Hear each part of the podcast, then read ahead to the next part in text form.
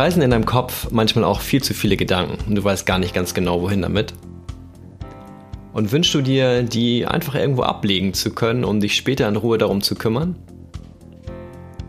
Mein Name ist Sven André Köpke und ich heiße dich herzlich willkommen zum Podcast Mach es einfach, dein Selbstmanagement für ein produktives, selbstbestimmtes und glückliches Leben.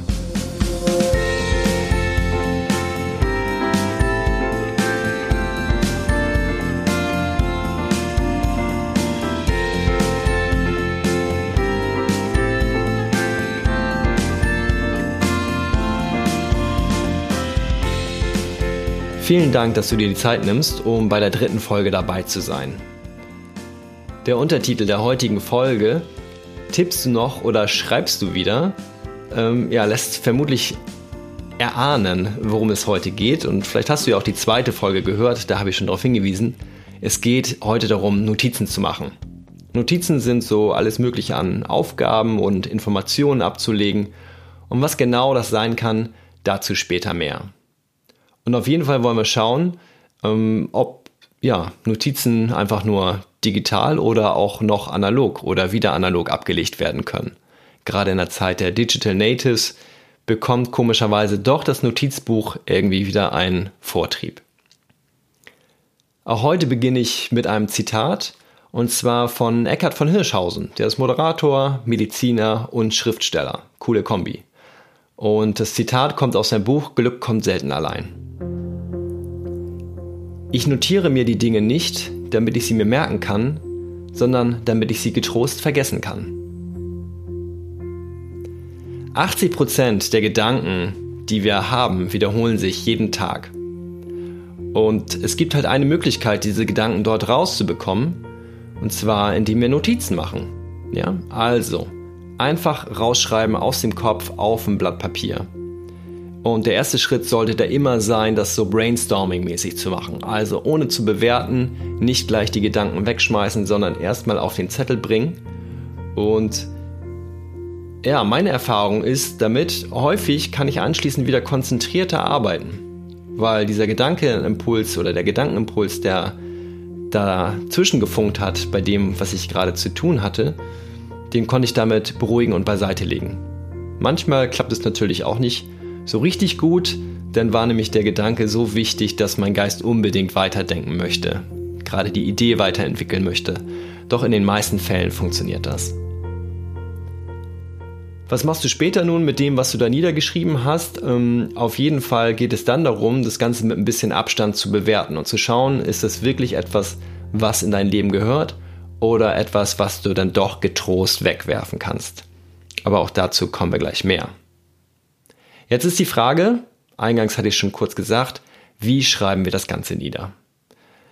Heutzutage ist das Smartphone immer dabei und gegen das Smartphone, gegen die digitale Welt tritt an das alte Notizbuch, also der analoge Gegenspieler sozusagen. Und ich möchte dir ganz kurz einmal ein Pro und Contra aufstellen für beide Seiten. Also für das Smartphone spricht auf jeden Fall, dass du es immer dabei hast. Es ist eh also dort. Du kannst es synchronisieren, wenn du zum Beispiel eine App nutzt, die du auch irgendwie auf dem Computer zu Hause hast. Es funktioniert auch im Dunkeln, weil es ein beleuchtetes Display hat. Du kannst es mit einer Hand bedienen. Du kannst zusätzlich zu dem getippten Text kannst du Sprachnotizen aufnehmen, du kannst Fotos machen und natürlich ein Vorteil, wenn du es hast, es ist schon einfach vorhanden. Dagegen stehen die Vorteile beim Notizbuch. Ähm, es wirkt einfach auf andere Menschen doch, so habe ich das festgestellt, einfach sortierter und interessierter. Und meistens auch kontextbezogen. Stell dir einfach vor, du sitzt in einer Konferenz und es sitzen dir zwei Leute gegenüber und der eine tippt auf sein Smartphone und der andere schreibt etwas nieder in ein Notizbuch. Wer wirkt auf dich persönlich jetzt mehr bei der Sache? Ja? Du weißt natürlich nicht, ob der im Smartphone vielleicht wirklich doch Notizen macht und der in seinem Notizbuch nur irgendwie ein Daumenkino malt. Trotzdem, ja, wirkt es meistens auf die Menschen mit dem Notizbuch seriöser. Das Notizbuch selber, weiter auf der Pro-Seite, ist billiger, wenn du es halt einzeln kaufst. Natürlich, Smartphone hat den Vorteil, dass du es schon hast. Trotzdem ist es gar nicht so teuer, ein Notizbuch zu haben. Es ist aus meiner Sicht sehr viel schneller startklar. Du musst nicht groß irgendwie noch einen PIN eingeben, eine App öffnen und lostippen, sondern einfach aufklappen und los geht's. Ein weiterer Vorteil vom Notizbuch ist, dass du dich bewusst ein zweites Mal damit auseinandersetzt. Also erstens brainstormmäßig runterschreiben, das hatte ich vorhin schon gesagt, und zweitens dann überlegen, was genau mache ich damit. Ich persönlich finde, dass ich dem Notizbuch mehr vertraue. Ja, also ähm, es gibt keine Angst vor technischem Defekt oder am Datenverlust. Und für mich persönlich wirkt es auch besser, diese Geschichte, dass ich die Dinge aus meinem Kopf rauskriege. Also aus dem Kopf über die Hand in einer Form der Schrift und dann auf den Zettel. Das funktioniert auf jeden Fall bei mir besser, als es einfach nur in ein Smartphone zu tippen. Kommen wir zu den Gegenspielern, zum Kontra. Also das Smartphone ist natürlich auf jeden Fall akkuabhängig. Wie eingangs schon erwähnt, das Pro beim Notizbuch ist hier ein Kontra, du wirkst einfach abgelenkt. Es dauert länger, bis du startklar bist. Und ähm, ganz großes Negativzeichen bei mir ist einfach die Ablenkung. Ja, mal angenommen, ich möchte nur eine kurze Notiz niederschreiben, sind da doch diverse Apps drauf, äh, WhatsApp, Social Media Kanäle, wo neue eingegangenen äh, Nachrichten einfach deine Aufmerksamkeit fordern und sagen, komm, schau doch mal nach, was da gerade los ist. Dabei will ich mir eigentlich doch eine Notiz machen. Kontra beim Notizbuch ist hingegen, dass es erstmal auf jeden Fall Disziplin erfordert und auch eine Gewöhnungszeit braucht, gerade wenn du zurzeit nur mit dem Smartphone unterwegs bist. In der Dunkelheit ist es nicht so gut zu nutzen, es sei denn, du hast wie ich so einen klasse Leuchtstift, den hat meine Freundin mir immer geschenkt und mit dem schreibe ich dann wirklich nachts auch äh, ja, Dinge in mein Notizbuch. Du hast auf jeden Fall den Umweg, wenn du etwas später übertragen möchtest. Also wenn du zusätzlich zum Notizbuch dann doch noch irgendwie eine App oder ähnliches nutzt, dann musst du es halt einmal übertragen, vergeht also wieder mehr Zeit. Und auch dein Stift kann logischerweise wieder Akku beim Handy aufgeben. Also die Mine kann irgendwann leer sein oder die Tinte, je nachdem, womit du schreibst.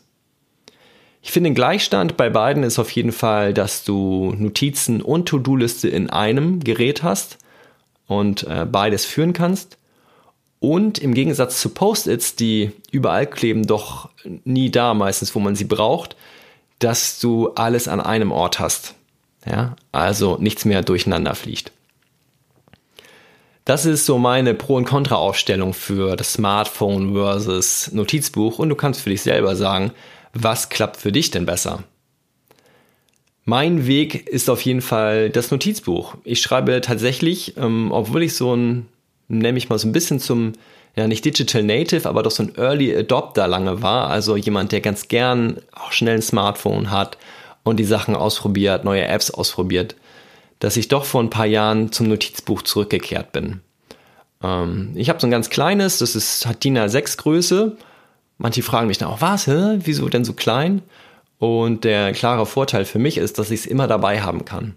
Ich kann es mir einfach in die Hosentasche stecken, ja. Selbst im Sommer passt das in so eine kleine ähm, Seitentasche von kurzen Hosen, aber auch in die Gesäßtasche meiner Jeans oder halt in die Innentasche vom Jackett.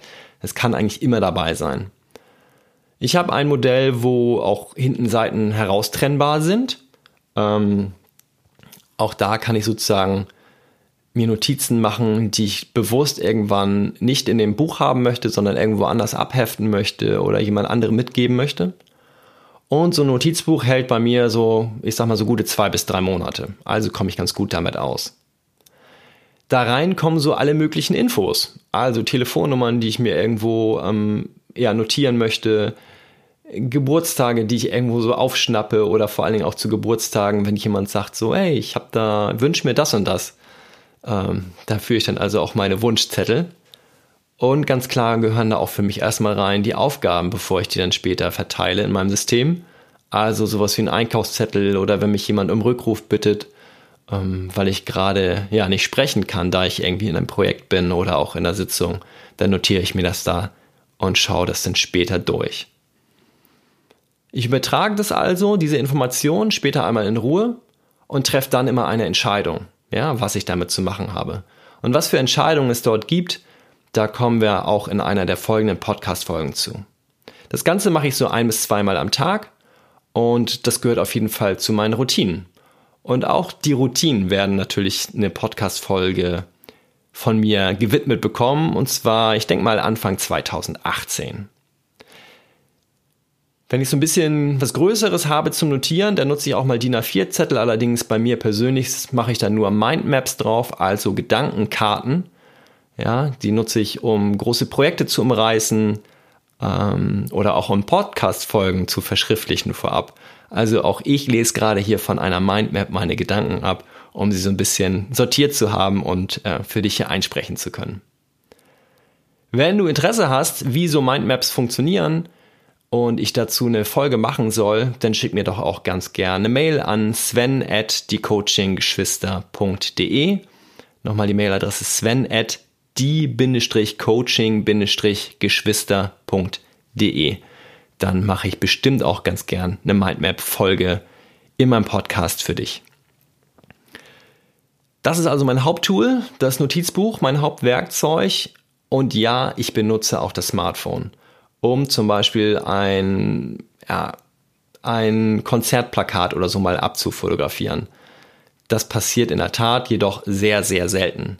Und wovon ich weggekommen bin, ist äh, von Sprachnotizen, weil ich danach das sowieso irgendwie auf To-Do-Listen und ähnliches übertragen muss. Und dann wirkt mir das einfach alles zu kompliziert, wenn ich dann mein gesprochenes Wort wieder verschriftlichen will. So, ich glaube, das waren für dich schon mal eine Menge Inputs dabei oder auch eine Menge Informationen. Für dich heißt es, mach es einfach. Ja, und da ist die Betonung auf dem einfach. Was passt für dich wirklich? Bist du ein Smartphone-Nutzer durch und durch? Dann mach es mit dem Smartphone. Ist doch auch okay. Da gibt es eine, eine Menge Apps für. Ja, ob du schon solche Apps wie Notizen nutzt, die meistens, egal ob beim ähm, Apple oder auch bei Android dabei sind, oder du nutzt Evernote oder Trello oder was es nicht alles gibt. Nutz dir oder such dir ein Tool raus und nutz das dann konsequent, um dort deine Notizen an einem Ort zu sammeln. Das ist wichtig. Und wenn du doch das Gefühl hast, ach ja, manchmal schreibe ich schon ganz gern mir auch Dinge so per Stift auf, dann probier mal ein Notizbuch aus. Geh irgendwo einkaufen, Buchhandlungen haben sehr viele Notiz Notizbücher meistens. Dort hole ich meine auch und schau dir mal, was dir dazu sagt. Sowohl von der Größe als auch von der Art und probier es einfach mal aus. Also, mach es einfach. Mein Tipp für heute ist, mm, weil ich vorhin so ein bisschen über die Post-its hergezogen habe, dass sie überhaupt nichts für mich sind. Post-its, finde ich, sind dafür da, um handgeschriebene Grüße dazulassen.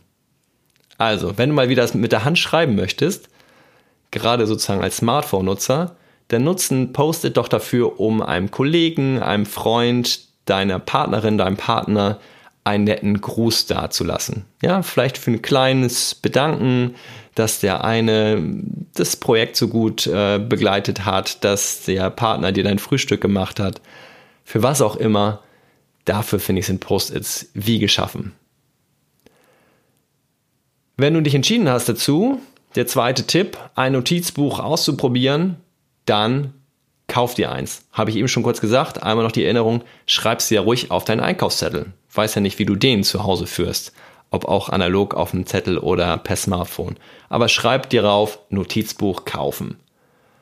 Und mein dritter Tipp für Zettel oder Dokumente ganz allgemein ist, ich habe mal gehört, ein Zettel ohne Datum ist kein Zettel. Das heißt, egal was für eine Notiz oder auch was für ein Dokument ich bekomme, wenn da kein Datum draufsteht, dann schreibe ich mir ein Datum drauf. Klingt jetzt erstmal so ein bisschen penibel, jedoch hilft es mir einerseits beim Erinnern, so nach dem Motto, hm, wann war das denn nochmal? Gerade auch so bei analogen Fotos gern genommen, oh, ist das wirklich schon zehn Jahre her? Oder auch bei einer Geburtstagskarte, wenn das derjenige nicht raufgeschrieben hat. Und es hilft vor allen Dingen auch beim Wegwerfen. Ach, ist das wirklich schon so lange her? Ähm, da finde ich auch manchmal Dinge in meinen Unterlagen, wo ich gar nicht wusste, dass das schon wirklich fünf bis zehn Jahre her ist und ich dann ruhigen Gewissens mich davon verabschieden kann. Ich fasse nochmal ganz kurz zusammen, was du diese Folge gelernt hast. Es ging heute also um das Thema Notizen, Frage nach analog oder digital. Du hast für dich vielleicht entschieden, probierst es mit dem Notizbuch, vielleicht nutzt es ja auch schon oder bleibst du beim Smartphone und nutzt eine entsprechende App.